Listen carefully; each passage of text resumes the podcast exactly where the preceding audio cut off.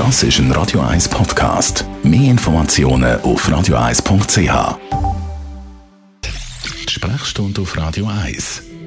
Grundsätzlich unterscheidet man ja beim Corona-Impfstoff von mRNA-Impfstoff und vektorbasierten Impfstoff. Merlin Guggenheim, Radio 1 Arzt, dass wir uns das ein bisschen vorstellen können. Was ist der Unterschied zwischen diesen beiden Impfstoffkonzepten? Also ein mRNA-Impfstoff macht etwas Ähnliches wie der Virus.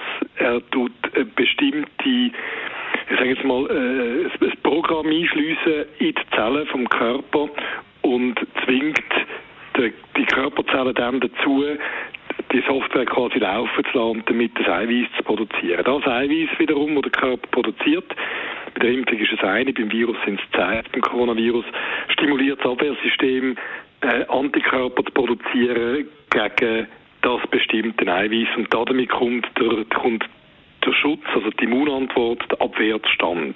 Also das ist der mRNA-Impfstoffskonzept und dann gibt es eben das andere Konzept vom vektorbasierten Impfstoff. Die Vektorimpfstoffe machen es komplizierter.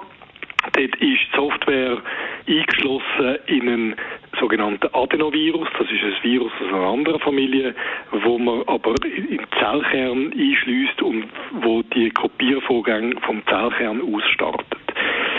Jetzt, wenn man einen Vektorimpfstoff hat, dann geht man davon aus, dass die Software, sobald sie vom, vom zelleigenen Kopiersystem gelesen ist, abgebaut wird. Die hat ihren Dienst da, die hat man quasi durch Kopiermaschine gelassen und hat dann angefangen, Tausende und Abertausende von, von diesen Eiweiß auszuspeuzen und das Programm selber braucht man dann nicht mehr. Das ist wie geladen und, und äh, verschwindet dann wieder. Bei den Adenoviren, die in den Zellkern gehen, gibt es bisher keine ganz klare Erkenntnis, ob nicht Teil von dem, von dem äh, Virus respektive von dem seiner Erbsubstanz könnte im Zellkern in der Erbsubstanz vom Menschen eingebaut werden. Es gibt renommierte Wissenschaftler, die von dem warnen und andere, die sagen, man müsse sich keine Sorgen machen. Okay, jetzt in der Schweiz haben wir ja im Moment nur die äh, mRNA-Impfstoffe, die gespritzt werden von Pfizer und Moderna. Ähm, was hat man jetzt in diesem Bereich, bei dieser Art von Impfstoff bis jetzt können für Erfahrungen sammeln? Wir sammeln ja jetzt mit der großen Impfkampagne eigentlich erst an, das muss man ehrlich sagen. Wir haben die Impfstoff zugelassen auf der Basis der klinischen Studie, die zur Zulassung geführt haben und wo eine gewisse Sicherheit und ein relatives nebenwirkungsarmes Profil gezeigt haben. Jetzt im Verlauf vom Anfang Millionen von Menschen impfen, wird sich herausstellen, was für Nebenwirkungen es tatsächlich gibt. Schwere Nebenwirkungen gibt es wohl eher nicht. Also, es, wie wir vorhin schon gesagt haben, wenn man viele Menschen impft, dann passiert in dieser grossen, breiten Menge von Menschen passieren Sachen. Herzinfarkt, Schlaganfall, äh, Magenblutungen. Und wenn jemand drei, vier Tage vorne geimpft worden ist, dann ist äh, rasch mal der Reflex da bei den Leuten zu denken, hat sicher mit der Impfung zu tun. Faktisch ist es wahrscheinlich einfach ein Zufall. Im Verlauf werden wir herausfinden, ob die Impfstoffe vielleicht doch ein bisschen mehr Nebenwirkungen haben, als man bisher annimmt. Aber es gibt im Moment wirklich keinen Grund zur Sorge.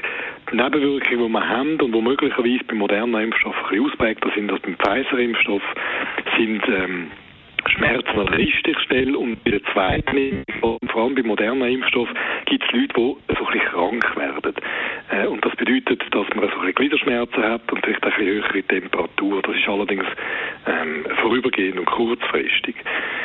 Die Leute, die sich in Russland, so anekdotisch, mit dem lebenden Impfstoff, das ist die alte Art, wie man Impfstoff produziert hat, impfen lassen haben, die haben bei der zweiten Impfung massive Krankheitssymptome entwickelt. Die sind, äh, und zwar nicht Corona-Krankheit, sondern einfach eben Fieber, Gliederschmerzen, wie eine Grippe eigentlich. Das ist ein Zeichen, dass das Immunsystem gefordert wird und reagiert. Eben ist das eigentlich ein Zeichen, dass es reagiert, das ist ja nicht unbedingt schlecht. Das ist so. Aber es ist halt, wenn man sich am Dienstag impfen lässt und Mittwoch, Donnerstag, Freitag krank ist, dann, dann fällt man aus. Also mit dem muss man rechnen. Und ich sage ganz offen, Transparenz ist wichtig, dass ich mein, meine Impftermin mit Begeisterung auf den Freitag geleitet habe, sodass ich allfällige Nebenwirkungen am Wochenende kann ausschwitzen am Montag wieder arbeiten kann. Unser Radio-Einsatz Merlin Guggenheim zum Unterschied zwischen mRNA-Impfstoff und vektorbasierten Impfungen. Das Ganze gibt es zum Nachlass als Podcast auf radio1.ch. Das ist ein Radio 1 Podcast. Mehr Informationen auf radio1.ch.